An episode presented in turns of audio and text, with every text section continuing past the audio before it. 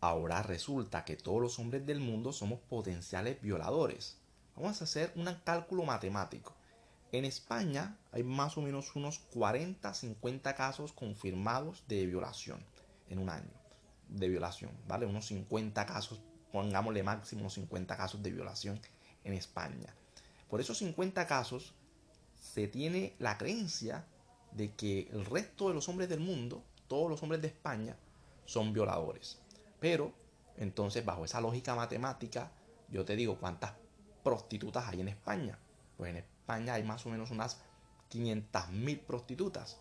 Entonces, por cada violador hay unas 22.000 putas. Es decir, es más probable que bajo esa misma lógica matemática hay 22.000 probabilidades más de que tú seas una puta a de que yo sea un violador. Ahora están promoviendo que acusen a todos los hombres que en su momento acusaron, violaron supuestamente a una fruta. Entonces, si por ejemplo tuviste una novia hace 30 años, ella sale diciendo que tú la violaste hace 30 años, te arruina la vida, te meten a la cárcel, no te hacen un proceso, yo también te creo hermana, y te cagan en la vida. Luego sale la señorita cuando le dé la gana, cagándose de risa, diciendo que era mentira, y la sociedad patriarcal se va a morir de risa burlándose de que a ti sí te viola en la cárcel.